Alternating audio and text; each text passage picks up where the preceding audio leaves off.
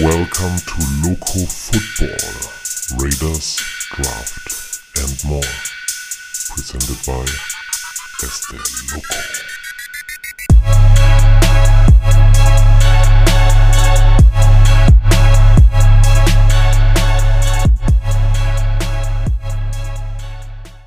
Hola, buenos días, señoras y señoras. Señoritas.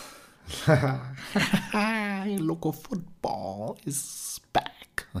Die Nummer 59. Ganz crazy geht's hier los. Leute, es ist der 2.11.2023 und ihr hört den Loco Football Podcast Nummer 59 und ich bin heute happy, weil wir unseren Trainer entlassen haben, unseren Head Coach Josh McDaniels. Ihr wisst alle, ich könnte so viele Aspekte des Ganzen ähm, ansprechen. Äh, ich bin zunächst mal in einen wirklich wohlwollenden Hype irgendwie übergegangen, äh, der sich gar nicht so auf die zukünftige, auf die diesjährige Raider-Saison und den äh, finalen Rekord oder das Erreichen der Playoffs irgendwie bezieht, sondern ich bin tatsächlich jetzt in so einen Hype reingekommen. Ich will sehen, was jetzt passiert. Ich will die Entwicklung sehen, die Unterschiede, das Development. Ich gehe jetzt nicht auf jeden Einzelaspekt von der McDaniels-Entlassung an äh, ein, äh, aber was jetzt folgen wird, ist, dass wir als erste Konsequenz einen neuen Coach haben, der in seiner ersten Pressekonferenz wirkliche True Words from the Soul gesprochen hat, Leute. Unser neuer Trainer Antonio Pierce unser bisheriger Linebackers-Coach übernimmt als Interimstrainer den Posten von Josh McDaniels. Und Leute, er hat eine wirklich, ja, from the soul für die Raiders eine Ansprache gehalten. Und klar, wir haben das schon mehrmals gehört.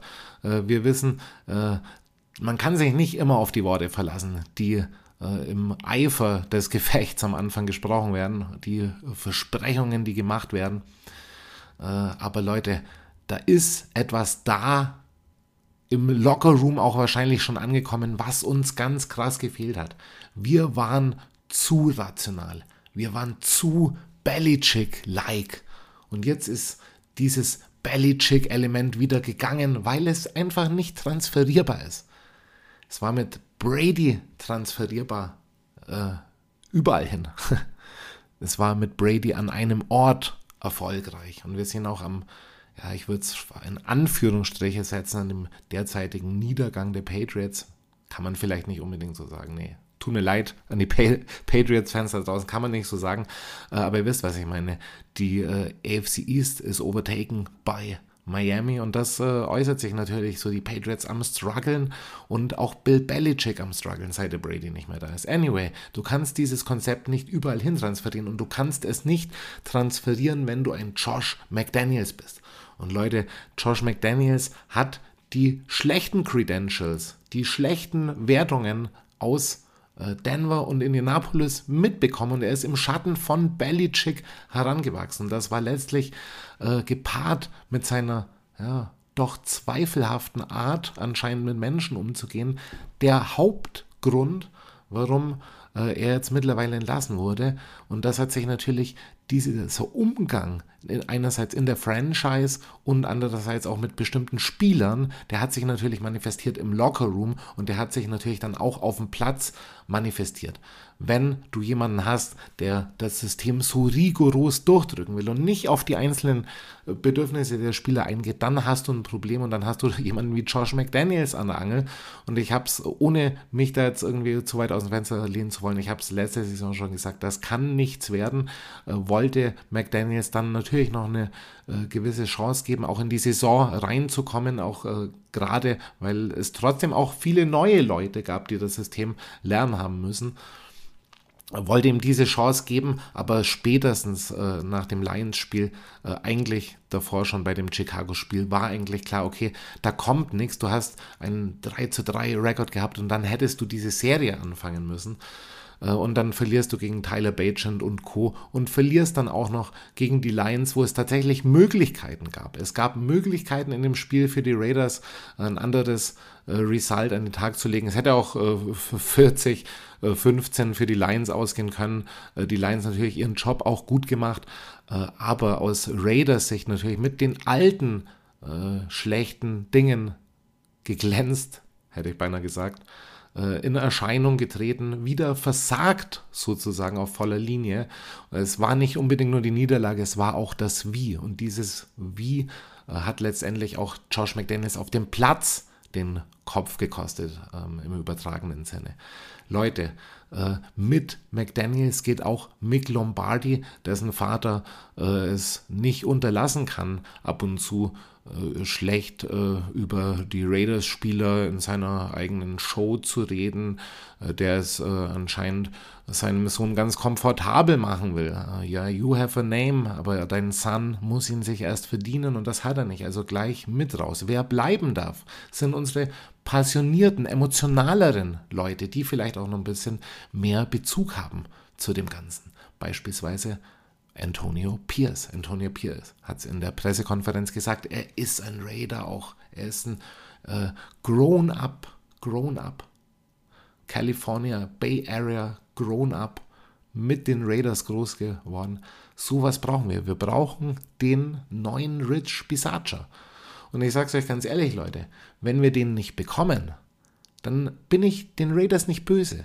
Wir haben jetzt die richtige Entscheidung gemacht, McDaniels rauszuhauen und wir werden es auf keinen Fall bereuen, weil da muss schon der neue Coach und sei es auch nur der jetzige Interim, muss schon gehörigen Swag mitbringen, im negativen Sinne gemeint, um das noch toppen zu können. Also um äh, da noch schlechter auszusehen, als McDaniels es in seiner Zeit getan hat. Und McDaniels hat äh, ironischerweise zwei Spiele weniger bekommen, zwei Chancen weniger bekommen, als er damals noch bei den Broncos gehabt hat. Er hat aber eine ähnliche Bilanz am Ende gehabt und auch das kostet dich Credibility.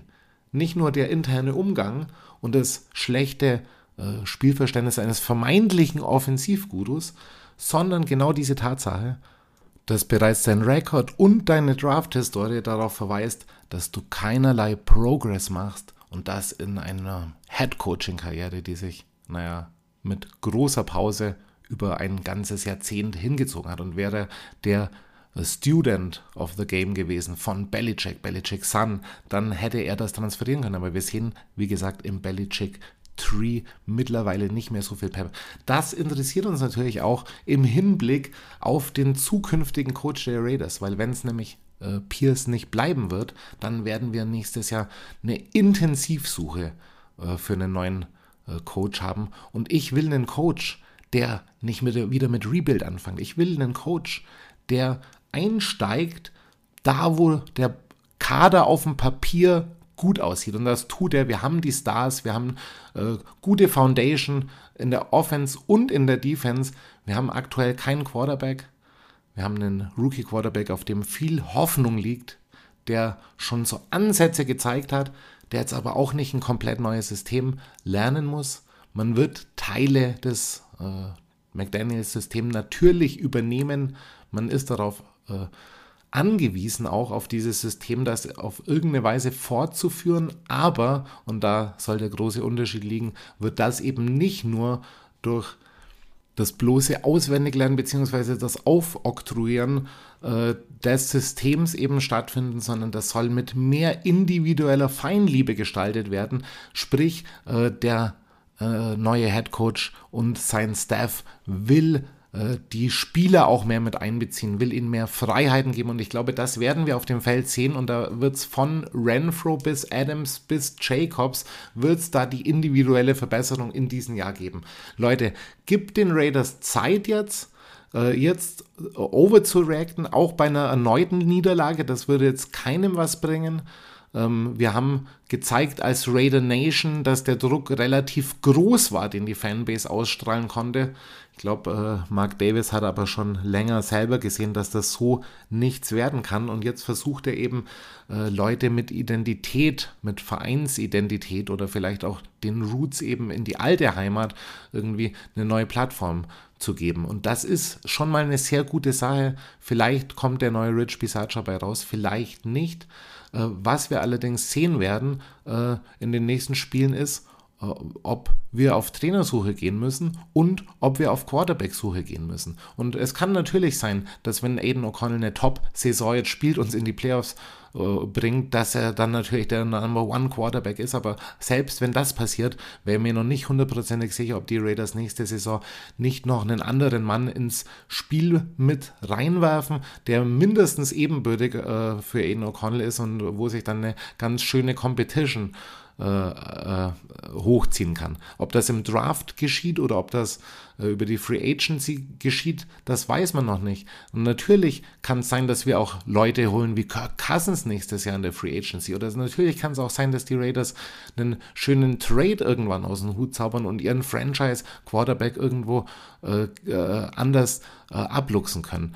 Aber äh, jetzt ist natürlich der Fokus, Aiden O'Connell zu developen und ihm dann eben die, äh, ja, sage ich mal, die gute, eine gute Chemie im Team, eine gute Atmosphäre äh, halt auch mit an die Hand zu geben. Dafür ist jetzt Zeit. Und wir haben die Stars, wir haben einen Max Crosby, wir haben einen Davante Adams, wir haben auch einen Josh Jacobs, der weiterhin eine Führungsfigur bei uns ist. Und äh, man kann davon ausgehen, äh, selbst wenn auch äh, auf offizieller Seite natürlich äh, Josh McDaniels auch Glückwünsche für die Zukunft irgendwie mitgegeben werden, dass doch der meiste oder der größte Teil dieses Teams und wahrscheinlich auch des ganzen Buildings irgendwo froh äh, drum ist, dass Josh McDaniels nicht mehr am Start ist. Raider Nation. Wir äh, fokussieren uns heute auf die Vorschau zum nächsten Spiel. Es geht für die Raiders ran bei den äh, zu Hause gegen die New York Giants. Es ist ein ganz wichtiges Spiel. Ich will eigentlich zwei Siege sehen, Leute. Auch wenn ich mir nicht viel erwarte vom Team. Eigentlich ist jetzt auch die Zeit gekommen, äh, wo man gleich mal so diesen, Man, äh, diesen emotionalen Breakout in den Breakout auf dem Feld transferieren könnte, umwandeln könnte und ich glaube, Eden O'Connell hat gute Ansätze gezeigt, auch bei seinem Auftritt, bei seinem kurzen Auftritt gegen Chicago, dass er doch was kann. Und wenn unsere Stars mit einer guten Mut und vielleicht einer neuen, einem neuen Enthusiasmus auch reingehen, dann glaube ich, dann können wir in den nächsten beiden Spielen was holen. Und dann ist es doch das Schöne, wenn wir einfach vielleicht bis zum Ende hoffen können. Vielleicht bestehen ja zwei, drei Spieltage vor Ende der Saison doch noch die theoretische Chance, in die Playoffs zu kommen, äh, selbst wenn äh, wir da jetzt realistisch eigentlich sagen müssen, die Saison ist gelaufen. Leute, im kommenden Teil habe ich einen Gast dran. Hört mal rein und später gehen wir noch die Raiders of the Week durch. Ansonsten, ich wünsche euch viel Spaß beim Rest vom Loco Football Podcast Nummer 59. Wow! Piu, piu, piu. And now, the Loco Football Podcast Game Preview.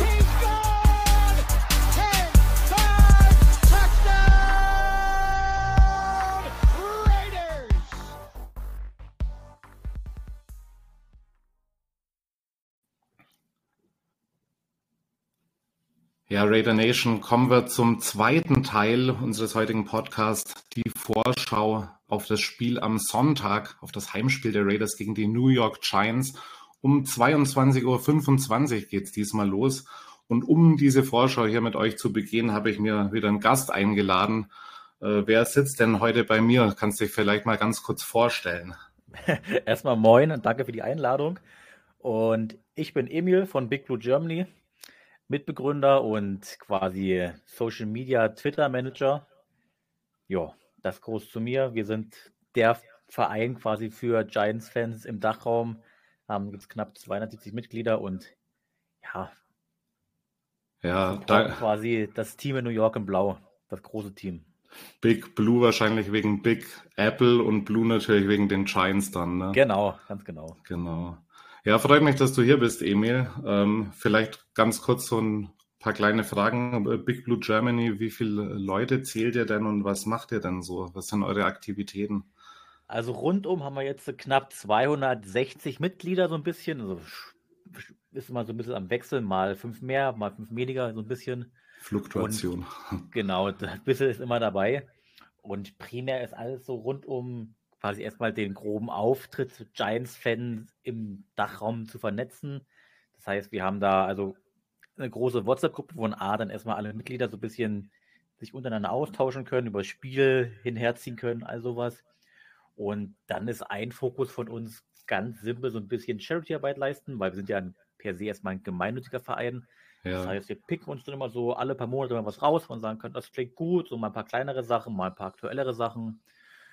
Und ja, und dann so klassische Sachen wie mal eine Reise nach New York zu organisieren, diese normalen Vereins, sag ich mal, Lebenssachen. Okay, habt ihr gerade ein aktuelles äh, Charity-Projekt dann oder ist da was Nee. in Arbeit? ist? Das letzte lief jetzt vor, ich glaube, zwei Monaten auf und wir gucken jetzt, dass wir so Ende des Jahres dann mal wieder was Neues am Start bringen. Ja. Und ihr seid auch ab und zu in einem Podcast aktiv. Ja, also nicht, also manche Mitglieder von uns. Letztes Mal war Benny bei We Believe in G im Podcast. Das sind die Jungs von der Footballerei. Und ansonsten haben wir per se erstmal keinen eigenen Podcast. Ja, also ihr hört's, Raider Nation, da auch mal reinhören. Ähm, wenn man euch jetzt bei den Socials finden will, auf Twitter etc., wo findet man euch da? Hast du irgendwelche Kontaktdaten mit? Eigentlich unter Big Blue Germany, sowohl bei Twitter, da bin ich zu Hause, oder dann bei Instagram oder Facebook, das ist der Gastner, der das verwaltet. Wir haben gerade eine eigene Homepage, die wird gerade neu gestaltet. Und für alle Mitglieder gibt es auch noch eine, eine Fan-WhatsApp-Gruppe. Also wir sind quasi überall vertreten. Ja, ja, dann lasst da mal ein Follow da und schaut da mal rein, Leute. Ähm, vielleicht noch ganz kurz zu dir selber. Ähm, jetzt muss mir schon mal erklären, wie ko kommt man, wenn man nicht in der Eli, äh, Eli Manning Zeit Fan geworden ist, wie kommt man dann zu den Giants? Also ich kann für mich sagen, ich wurde ja in der Elon Manning Zeit Fan. Von Ja. daher, das habe ich miterlebt gehabt und das war ganz doof. So, wo man klein war, hat man mal so, Football war erst so, ja, es ist irgendwie, keine Ahnung, in Anführungszeichen ein Scheißsport, das guckt man gar nicht. Da war Fußball noch das große Thema. Und dann so nach und nach wurde so dieses alljährliche Super Bowl schauen, so ein Ding. Und dann kam halt so die Zeit, 2011 Super Bowl, Giants gegen Patriots. Und natürlich waren alle so Patriots, die gewinnen das ganz klar. Und dann habe ich gesagt, nö, die Giants machen das. Haben sie gewonnen und war so, okay, so die erste Connection geschaffen so ein bisschen.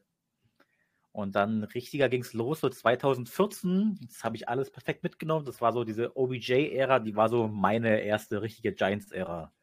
Ja, also da gibt's auf jeden Fall Figuren dann, die man anhimmeln kann, in Anführungsstrichen. Ja, das stimmt. Wie viele Titel habt ihr geholt in der Zeit? Zwei, glaube ich, oder? Zwei, genau. Zwei, hat zwei, zwei, ja. Titel gebracht.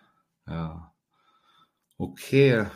Ähm, bei den Giants läuft's ja sonst sportlich gerade nicht so. Ich sehe da tatsächlich so ein paar Parallelen zu den Raiders auch. Vielleicht für euch da draußen das letzte Spiel haben die äh, Giants gegen die Jets äh, 10 zu 13 verloren. Und äh, falls ihr das noch nicht mitbekommen habt, sie hatten minus neun Passing Yards, also absolute Banane in dem Spiel. Charles, äh, ähm, Saquon Barkley, nicht Charles Barkley, Entschuldigung, Saquon Barkley mit 36 Carries, äh, weil ja Quarterback äh, Daniel Jones draußen war. Die Giants dann mit Ersatz Quarterback Tyrod Taylor. Und wenn man mal auf die Vorsaison guckt, 2022 mit Brian Dable als neuem Head Coach, da haben die Giants äh, einen Rekord gehabt von 9-7-1. Jetzt steht man gerade aktuell 2-6. Was sagst du, Emil? Was läuft gerade schief und was hat sich vor allem zur 22er Saison denn geändert, warum es gerade so schlecht läuft? Ich glaube, das größte Thema, was wir so als Differenz ausmachen können, ist, die Giants sind einfach gerade verflucht. Wir haben unglaublich viele Verletzte. Auch gegen das Jetspiel. Eigentlich darfst du das nicht verlieren, aber dann verletzt sich Tyro Taylor, dein Backup mittendrin auch noch. Das heißt, du musst undrafted Rookie Tommy DeVito starten lassen. Und gerade weil es halt New York typisch gering hatte wie Sau, hat der gefühlt drei Pässe angebracht, alle hinter der Line of Scrimmage für Minus Yards. Das war einfach ein, ein Chaos-Spiel. Und jetzt werden nach und nach so ein paar Leute wieder fit. Das heißt, quasi gegen die Raiders wird Daniel Jones wieder fit sein. Andrew Thomas, unser All-Pro Left Tackle, kommt wahrscheinlich wieder. Aber die ersten fünf, sechs Spiele sind gefühlt die Spieler wie Fliegen umgefallen. Ja, ihr habt ja, glaube ich, sogar diese Woche noch einen weiteren Quarterback zwischenzeitlich verpflichtet. Genau, Ähm, Matt Barkley haben wir geholt. Genau, Matt Barkley, 33 Jahre alt, auch schon Oldie. Ja, und jetzt ist Daniel Jones wieder fit. Ähm, ich weiß nicht, ob du es mitbekommen hast. Das große Thema bei den Raiders ist natürlich der McDaniels-Rauswurf. Mhm. Ähm, wenn Daniel Jones jetzt wieder fit ist, so gegen so ein neues Regime, mal um vielleicht ein bisschen vorwegzugreifen, was glaubst du, für wen ist, könnte das denn ein Vorteil werden am Wochenende? Oh, es ist irgendwie so eine große Unbekannte, weil zum einen muss ich sagen, gerade mit eurem neuen Headcoach, da schwingt eine Menge Sympathie mit drüber. Weil der war ja mal ein ehemaliger Giants, auch bei uns Super Bowl Champion geworden. Von daher denkt man sich schon, komm, das, vielleicht läuft das besser als gedacht. Aber das Giants-Set sagt dann in mir drinne so, die Giants werden gesünder. Die Offense sollte zumindest funktionabler sein gegen eine Raiders Defense. Auch wenn es vielleicht ein bisschen unbekannt drin ist, aber ich glaube, Vorteil ist eher bei den Giants so ein bisschen. Okay, ja, das überrascht mich ein kleines bisschen, weil ich doch tatsächlich irgendwie bei euch die äh, Parallele natürlich sehe, dass eure Offense vor allem nicht scored und ich sage mal so, wie unsere Defense gerade unterwegs ist, äh, wenn wir da so ein bisschen Improvement haben, äh, könnte das ganz anders sehen. Naja, aber du äh, sagst jetzt eure Offense, äh, wie gesagt, der Hauptpunkt, warum es nicht funktioniert. Äh, vielleicht zum Nebenbei mal, die Raiders haben jetzt insgesamt in einem Spiel über 18 Punkte gescored einmal 21 Punkte gemacht. Bei euch war es ähnlich. Ihr habt in nur einem Spiel über 16 Punkte gescored. Und das war das äh, Cardinals-Spiel. Genau, das Cardinals-Spiel gegen Arizona, genau. Ähm, glaubst du, Daniel Jones ist jemand, der das Team leiten kann, wenn er denn da ist? Ich hoffe es tatsächlich, aber ich finde, eine Menge hängt bei uns, also die O-Line muss einfach halten und man hat gesehen, die letzten zwei Spiele wurde man so nach und nach gesünder.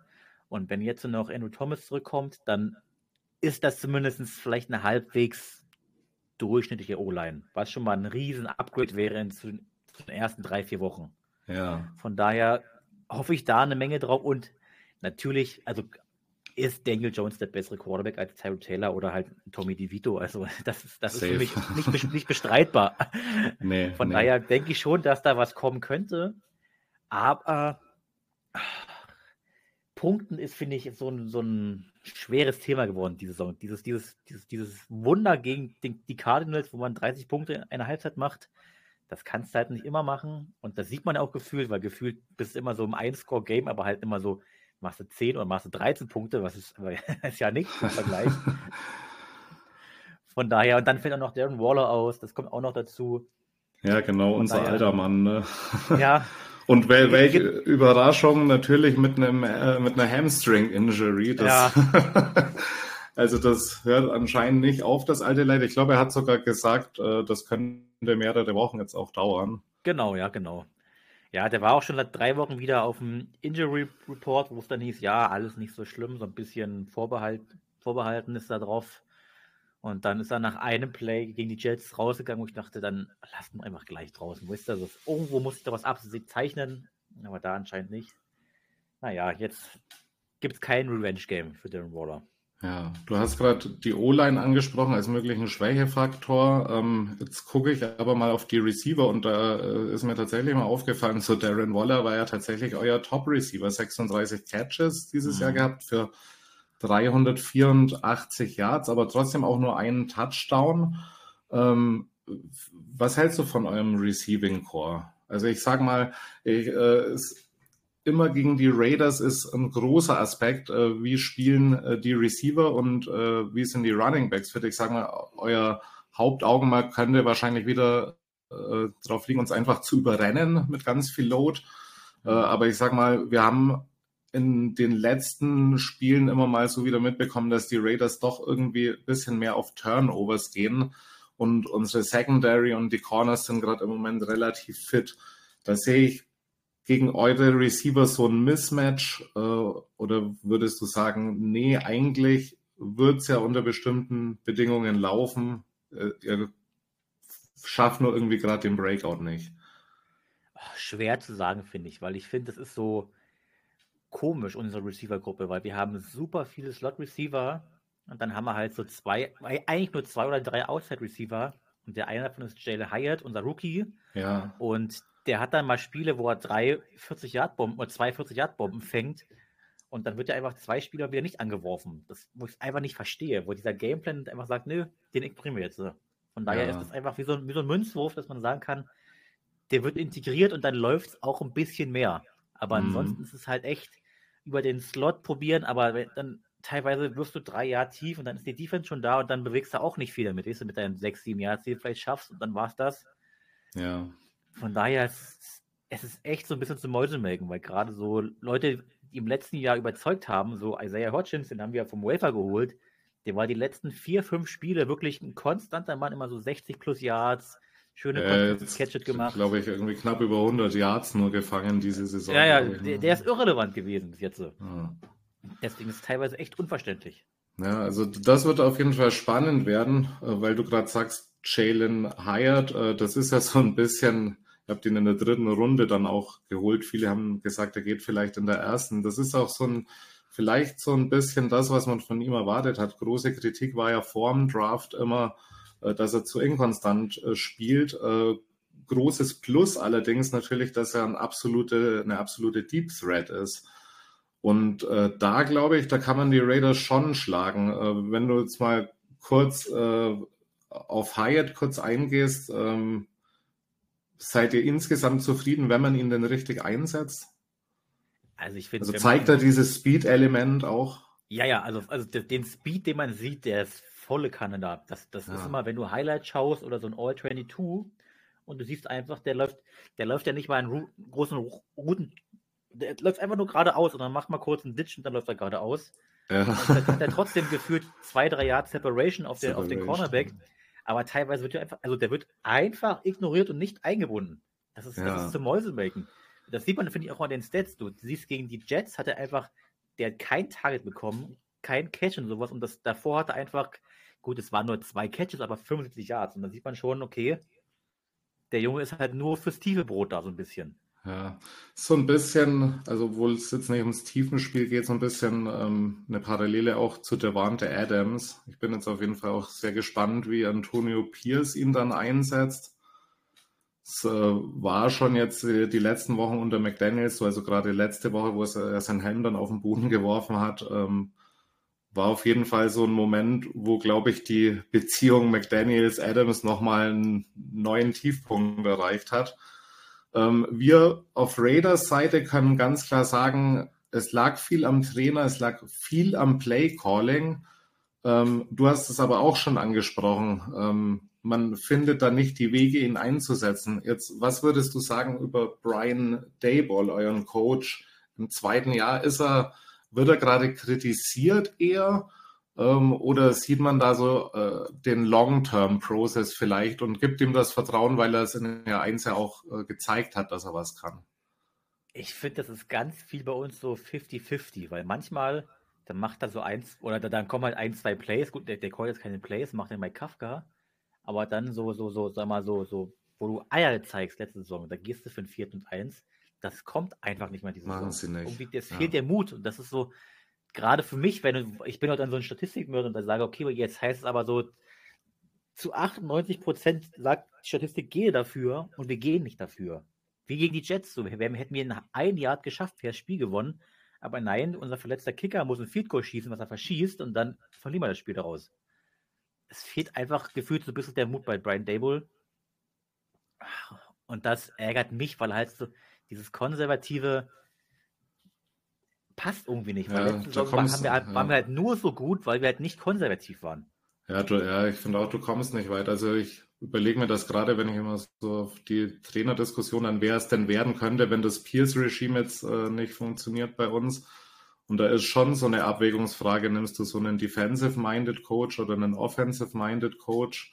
Und ich glaube auch, dass zu viel äh, zu konservativ äh, eine Strategie ist, die mittlerweile kaum mehr aufgeht. Also wie oft ich jetzt diese Woche gelesen habe, The Patriot Way is äh, done. ja.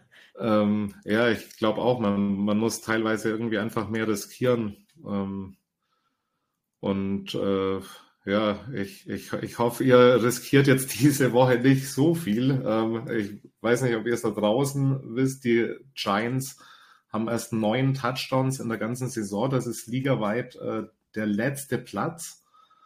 Und ja, sieht man dann natürlich auch an den Gesamtscores. Und äh, sie kommen eigentlich auch nirgendwo in der Offense wirklich klar. Natürlich Saquon Barclay läuft weiter seine knapp vier Yards irgendwie, äh, kriegt einen dicken Workload.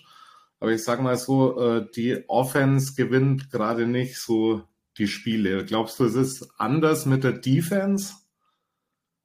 Also ich finde gerade, wenn man Offense und Defense bei uns vergleicht, ist sowieso Licht und Schatten. Unsere Offense einfach so, bis auf Barclay so ein bisschen so einfach so dysfunktional. Ja. Und unsere Defense, man sieht so, die kommt Spiel um Spiel mehr in Fahrt. Gerade die letzten zwei, drei Spiele hat man gesehen, es wird endlich geschafft, konstant Pressure aufzubauen. Kayvon Thibodeau ist wirklich angekommen jetzt, ist ja, ich glaube, geteilt für Platz 3 in Sex mit 8,5. Dexter Lawrence ist eh super. Einer der wenigen Lichtblicke bei euch dann tatsächlich, ne, so Ja, also das ist, finde ich, aktuell mit Dexter Lawrence unsere beiden besten Spieler. Dahinter kommt dann noch unser Linebacker-Duo, was sneaky, aber wirklich richtig gut ist, sowohl gegen den Pass als auch gegen den Lauf. Aber grundsätzlich bin ich mit der Defense voll zufrieden, weil ja gerade Wing Martindale ist ja so ein bisschen Boomer-Bust-Defense. Weißt du, gerade wird viel geblitzt, du hast so viele Cover-Zero-Looks und das kann auch mal schief gehen. Ging auch jetzt wieder gegen die Jets einmal schief, aber grundsätzlich gefällt mir die Defense schon sehr gut. Ja, auch die neuen Leute? Die ja, also ich finde, ja, also wir haben jetzt quasi zwei Rookie-Cornerbacks, einmal einen First-Runden-Pick, Deon, äh, Deontay Banks, Banks, genau, genau. Der macht, finde ich, für einen Rookie einen richtig guten Job, gerade da er meistens immer gegen die Nummer 1 Receiver gematcht wird. Klar, lässt ja jeder mal was zu, aber der ist wirklich für das, was da ist, bis jetzt äh, phänomenal, sage ich mal. Ja. Und dann haben wir noch den anderen, ist Trey Hawkins, ist auch ein Rookie, aber der war, glaube ich, ein Sechs-Runden-Pick. Der spielt mal mehr, mal weniger, so ein bisschen abhängig, wie Dory Jackson fit ist. Aber für einen Sechs-Runden-Pick spielt er wirklich voll okay, da kann man nichts sagen. Ja. Und äh, ja, ganz kurz, weil wir auch immer ziemlich viel Draft-Content machen. Ähm, einer meiner top gerateten äh, Spieler im letzten Draft war tatsächlich äh, John Michael Schmitz äh, in der mhm. Offense der Center. Wie sieht es bei dem aus? Wie ist seine Entwicklung?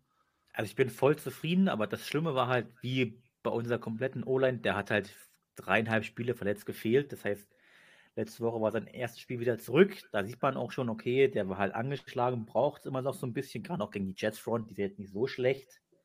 Aber ich finde, der macht als Rookie einen vollkommen soliden Job. Ja, also gut gedraftet, würdest du ja, sagen. ja, ich bin gespannt auf Deontay Banks, vor allem wie er sich gegen unsere Receiver durchsetzt. Ähm, gerade auch, weil ich persönlich jetzt auf jeden Fall einen größeren Workload auch für Leute wie Hunter Renfro ähm, einerseits einfordern und andererseits auch das annehmen, dass er den bekommen wird. Ähm, Pierce hat jetzt betont, er will ein bisschen mehr auf die Bedürfnisse der Spieler eingehen und da gibt es so einige in unseren Reihen, die da ein paar Umarmungen äh, ganz gut gebrauchen könnten, sage ich mal. Mhm.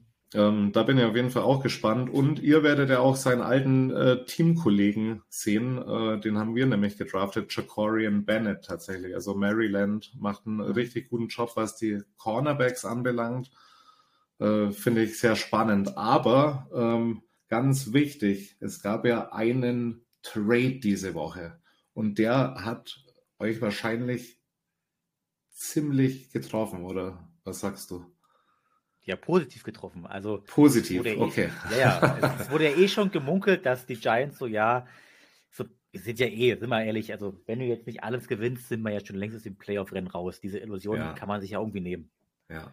Und Leonard Williams war im letzten Vertragsjahr und es wurde schon mal so durchgesickert, ja, der wird wahrscheinlich nicht in den zukünftigen Planungen vorhanden sein.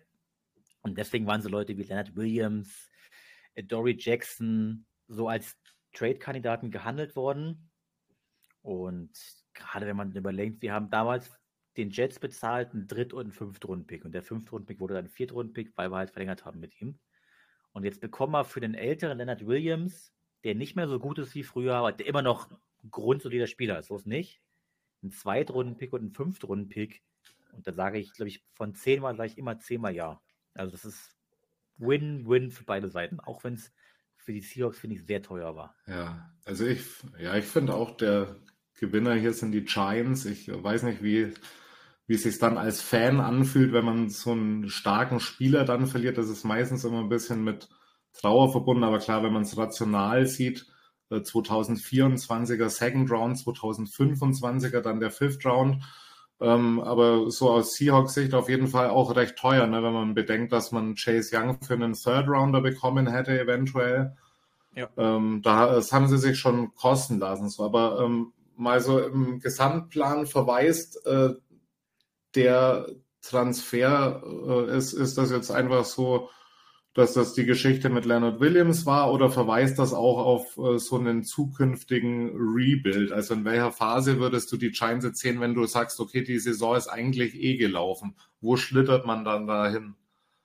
Ist so ein bisschen 50-50, weil ich finde, gerade auf D-Line waren wir doch relativ tief besetzt. Also da passt es schon, dass man da einen abgibt. Also wir haben mit einem Rookie, John Riley, der hat in der Preseason wirklich gut gespielt gehabt, dann auch so ein bisschen mit Verletzungen hier und da gekämpft. Und wir haben halt noch Ashawn Robinson und Rakim Nunes Roaches haben wir immer noch zwei grundsolide D-Liner, die jetzt vielleicht nicht so diesen Pass-Rush-Upside haben mit Leonard Williams, aber die jetzt nicht schlecht sind. Von daher ist da schon das Maximum rausgeholt haben. Aber natürlich, mit dem extra Second Rounder kann es natürlich aufbauen. Sei es entweder du willst doch, wenn du jetzt, sagen wir mal, wirklich nur mit, mit zwei bis fünf Siegen rausgehen und hochtradest für einen Quarterback, wenn er dir gefällt, oder einfach nur sagst, du kannst damit einfach wirklich einen jungen Spieler holen, der Upside hat und der einfach vier Jahre günstig ist. Ja. Das ist einfach nur Win-Win für uns. Ja, also ihr seht auch ungewisse Zukunft auf jeden Fall bei den Giants. Ähm, wer wird denn Leonard Williams direkt ersetzen, wenn wir mal so fragen? Ich glaube, das wird so eine Rotation sein zwischen Ashawn Robinson und Raheem Nunes Roaches. Beides grundsolide D-Liner, die mehr für gegen den Run effektiv sind, aber ich glaube, das sollte ja bei Dexter Lawrence daneben erstmal nicht so schlimm sein. Genau. Ja, und allen Bekannten haben wir auch noch äh, dabei. Jihad Ward, was geht bei dem? Ja, der ist einfach so ein bisschen, ich sag mal, gerade ist er Edge 2, weil halt Aziz Ojulari mal wieder mal verletzt ist. Von daher muss er quasi den zweiten Edge-Spot übernehmen. Macht das auch vollkommen okay. Ist besser gegen den Lauf als gegen den Pass, aber macht seinen Job, sag ich ja. mal. Thibodeau spielt links, glaube ich, ne? Genau, aber der Wort, Wort rechts. Geht doch, geht ja. doch mal rechts, je nachdem. Ja, da bin ich auf jeden Fall auch gespannt dann auf das Matchup von Jihad Ward gegen Colton Miller auf jeden Fall. Ähm, ohne Ojulari vielleicht auf jeden Fall auch ein Nachteil in dem Fall für die Giants. Ähm, ja, volle Kanne. Ja. Jetzt will ich aber nochmal vielleicht mal kurz ähm, generell zum Kader gehen. Ich habe ähm, herausgefunden, die Giants haben den zwölf jüngsten Kader mit 25,7 äh, Jahren im Vergleich die Raiders an 29 mit 26,6. Ähm, gibt dir das für die Zukunft eher Hoffnung, dass der Kader so jung ist? Ja, volle Kanne tatsächlich, weil gerade über die letzten Jahre haben wir eigentlich nur junges Blut reingeholt, sage ich mal. Und wenn dann sind so wie, wie Ashawn Robinson, die halt 30 sind, die sind halt nur für ein Jahr da. Und so ein paar Leute wie Sterling Shepard oder Edory Jackson ist so ein bisschen altes Gut. Die waren früher mal gut, aber du weißt, die sind nicht in der Zukunftsplanung drin. Von daher ist quasi Upside irgendwo garantiert so ein bisschen. Ja, ja, was würdest äh, du sagen? Wie könnt ihr die Raiders schlagen am Wochenende? Was müsst ihr tun?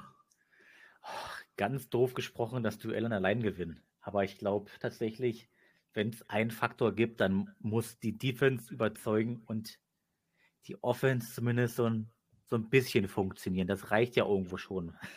das wäre schon ein Upgrade. Same, same here, same situation. Ja, bei den Raiders ist es äh, genauso. Ne? Wenn die äh, Offense mal einmal 25 Punkte machen würde, dann hätten wir wahrscheinlich einen Win gerade drin, aber das ist tatsächlich der Unsicherheitsfaktor. Ich weiß nicht, hast du das äh, Fiasko um McDaniels äh, mitverfolgt? Ja, immer so ein bisschen peripher. Ich fand auch schon die Verpflichtung damals letztes Jahr so ein bisschen komisch. Ich dachte mir, okay, ja. man, zweite Chancen gibt es ja immer mal. Von daher kann ja vielleicht funktionieren. Aber ja, ist ja doch jetzt ganz schön nach hinten losgegangen. Kann man so sagen, ja. Ähm, und ähm, wo siehst du denn unser Raiders-Team generell?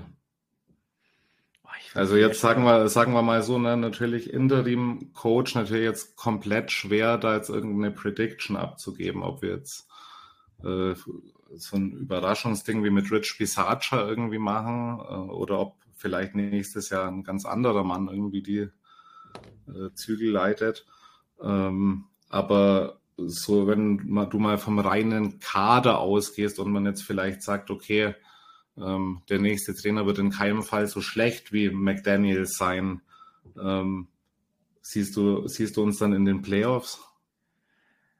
Also ich sag mal so, also vom Kader her müssten die Erwartungen eigentlich höher sein. Weil ich finde, ihr habt sowohl offensiv als auch defensiv überall Spieler, wo ich sage, das, das sind irgendwo Granaten. Also du hast, du hast Max Crosby allen voran und dann halt noch Devont Adams, die sowohl die Offensive und Defensive anführen müssten. Und eigentlich auch mit Jimmy Garoppolo zumindest einen passablen Quarterback. Aber ja. da ist auch wieder die Sache, Verletzung ist hier. Ja, ich weiß nicht, ob du es mitbekommen hast, ganz offiziell jetzt verkündet worden, auch äh, Aiden O'Connell wird gegen euch starten. Der Rookie, ne? Ja, der Rookie, genau, genau. Ach, schwierig, finde ich. Ich fand Rookies, gerade so Late Rookies, können gerne mal aufblitzen, aber ich bin ehrlich, ich glaube, die Saison ist für beide Teams irgendwo abgehakt so ein bisschen. Ich finde, gerade mit so einem Trainerwechsel kann man dann gucken, ob man was an Antonio Pierce hat, ob der irgendwie über Charakter kommt und so das Team nochmal für ein paar Siege einschwören kann. Aber ich glaube, für beide Teams ist Playoff Geschichte, leider Gottes. Ja, ich stimme dir da auch zu, so leid es mir tut, das zu sagen. Äh, meine Prediction ist jetzt so ein bisschen gezügelter geworden. Meine Anfangsprediction war 8, 9 oder 9, 8 die Ecke. Jetzt gehe ich da vielleicht eher auf 7 runter, so wobei halt die beiden Spiele für uns natürlich gegen die New Yorker Teams jetzt beides Heimspiele auch, die jetzt folgen, äh, auch sehr wichtig sind. Und äh, natürlich musst du, hast du jetzt mehrere Faktoren bei den Raiders, wo sich auch die der, der Weg für die Zukunft auch natürlich entscheiden wird. Einerseits natürlich die Trainerfrage, andererseits natürlich am meisten tatsächlich auch die Quarterback-Frage. Also ich bin gespannt auf das Duell Daniel Jones gegen Aiden O'Connell. Ähm, vielleicht mal ähm, zu Jones noch ein paar Worte. 160 Millionen Vierjahresvertrag. Ich äh, habe irgendwo was gelesen. Es gab ein bisschen so einen Zwist mit Brian Dayball. Ist das, hat sich das bewahrheitet oder? Ich sag mal jein. Also das war, glaube ich, das erste, zweite Spiel, wo man einfach gesehen hat, dass Daniel Jones einfach durch diese O-Line so, ich sag mal, in Anführungszeichen eingeschüchtert war, dass er halt nur die kurzen Pässe genommen hat. Und da war, kann man, glaube ich, sagen, da war Brian Dable ganz schön abgefuckt von. Das, das hat man auch an der Seitlinie gesehen gehabt. Aber ansonsten war das wirklich alles ganz entspannt. Aber wie gesagt, das ist halt irgendwie so ein bisschen so ein Stein fällt in der nächste und das ist irgendwie, du kannst nirgendwo Schuld ausmachen, so ein bisschen, finde ich. Ja. Ja, kenne ich von Derek Carr auf jeden Fall damals noch. Ähm, also so, ohne dir da jetzt weh zu tun in deiner Fanseele, ich äh, sehe bei Daniel Jones tatsächlich irgendwie ich glaube nicht, dass der euch äh, weit bringen wird. Also gerade wenn ich jetzt äh, nochmal diese 160 Millionen, das ist ein äh, Top 10 Quarterback-Gehalt. Mhm. Und äh, ich würde einfach, äh, wenn, wenn ich ihn jetzt anschaue, würde ich so das was ähnliches sagen, was ich vor ein paar Jahren über Derek Carr noch gesagt habe. Äh, wenn der die richtigen Weapons hat, dann sieht das vielleicht komplett anders aus. Äh, bei Derek Carr war es dann so, er hatte dann mal irgendwann die Weapons und äh, es sah trotzdem nicht anders aus. Und wenn ich so Daniel Jones jetzt so ein bisschen studiere die letzten Jahre, also ist nicht viel Studium, weil ihr ein NFC-Team seid, da gucke ich traditionell immer ein bisschen weniger.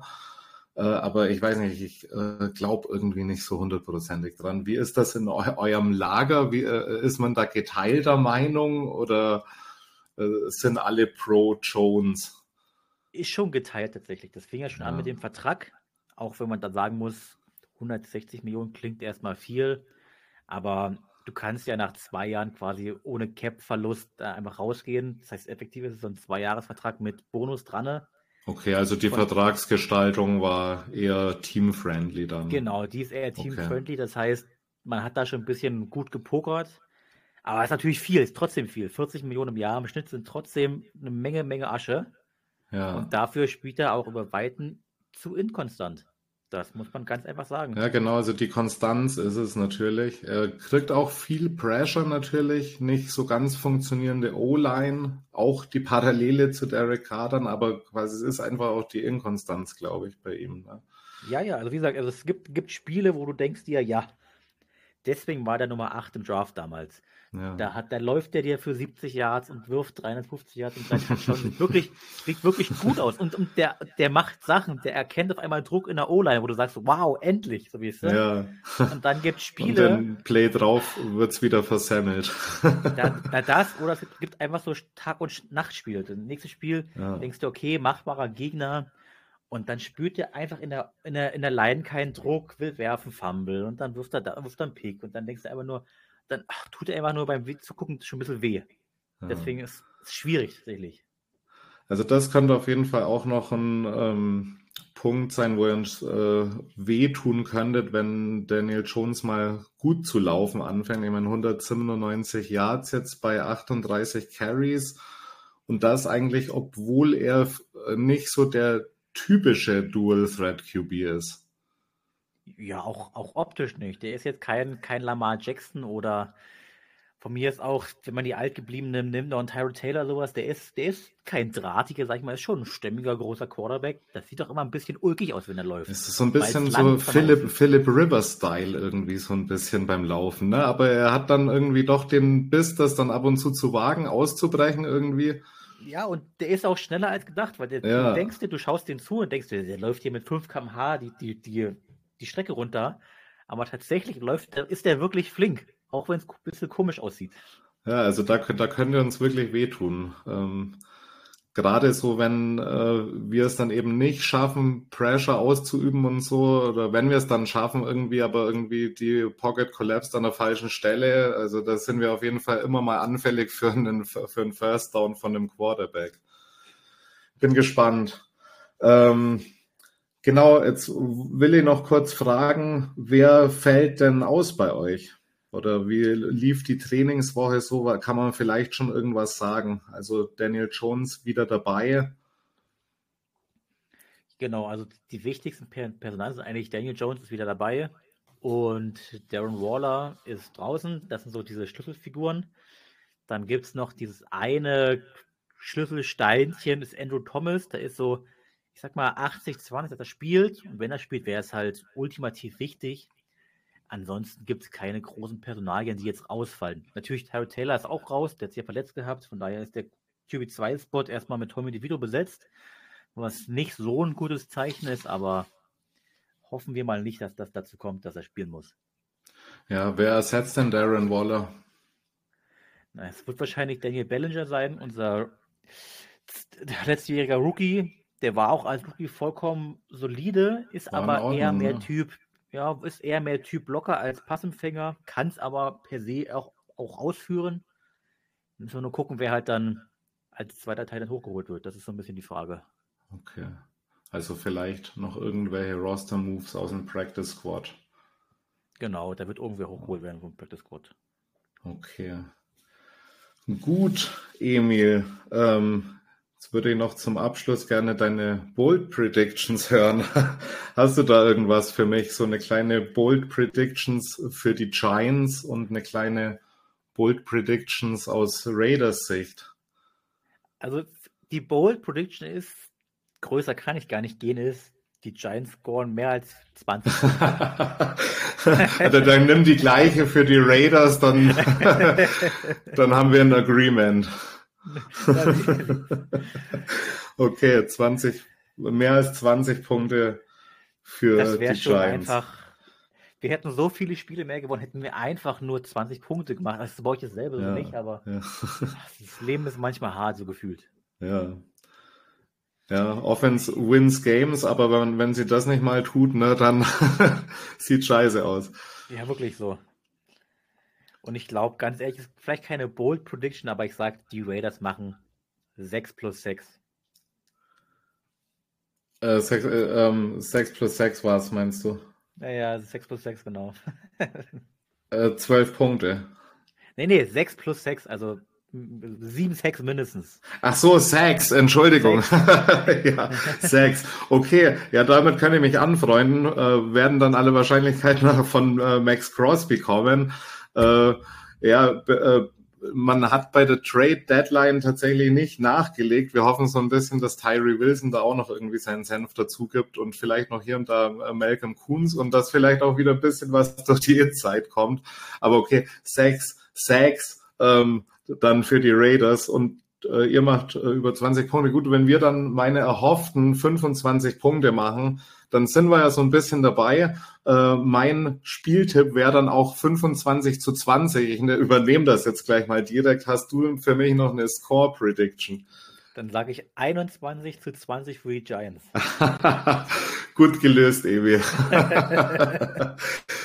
Gefällt mir, alles klar. Okay, ich hoffe trotzdem, dass die Raiders am Wochenende äh, als äh, eventuell auch glücklicher Sieger dann vom Platz gehen.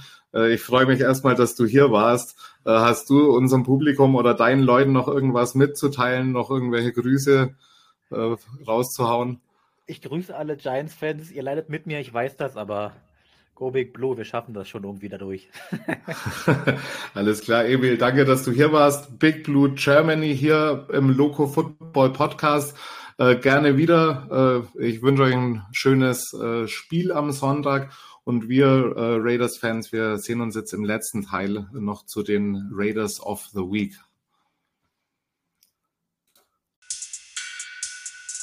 And now, the Loco Football Raider of the Week.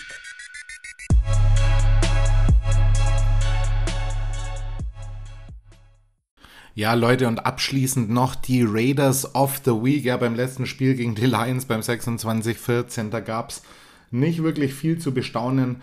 Wir fangen mal mit der Defense an. Wer hat sich hier den Pick verdient für diese Woche?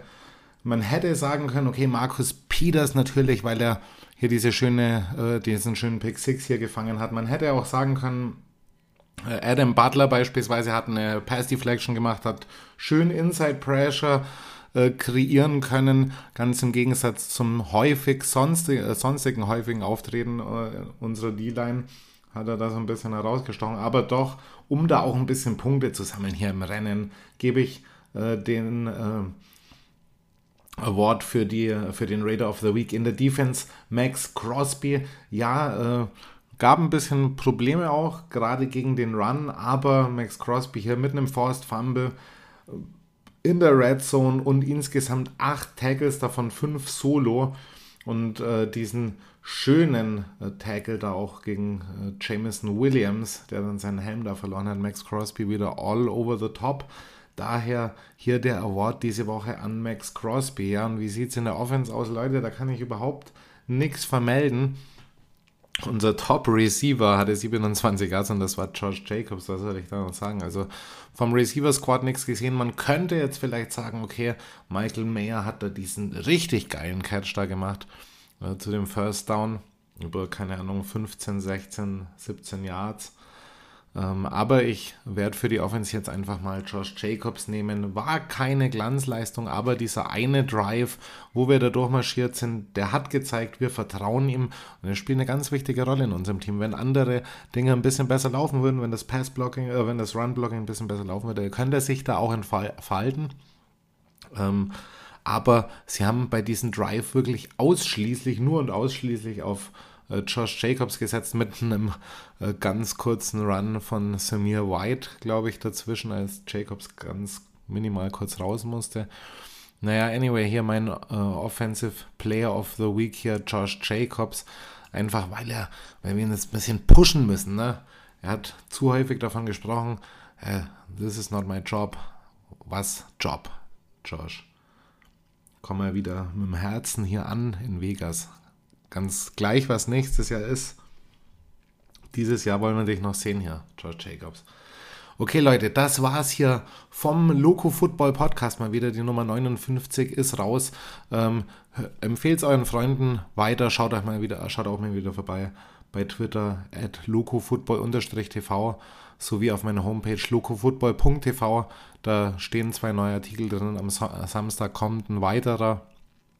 Ich wünsche euch einen schönen Abend heute noch und äh, genießt das Wochenende. Schaut ein bisschen College Football, ne? Bald wieder Draft Season und dann äh, hören wir uns, sehen wir uns am Wochenende, am Sonntag. Raiders, let's go!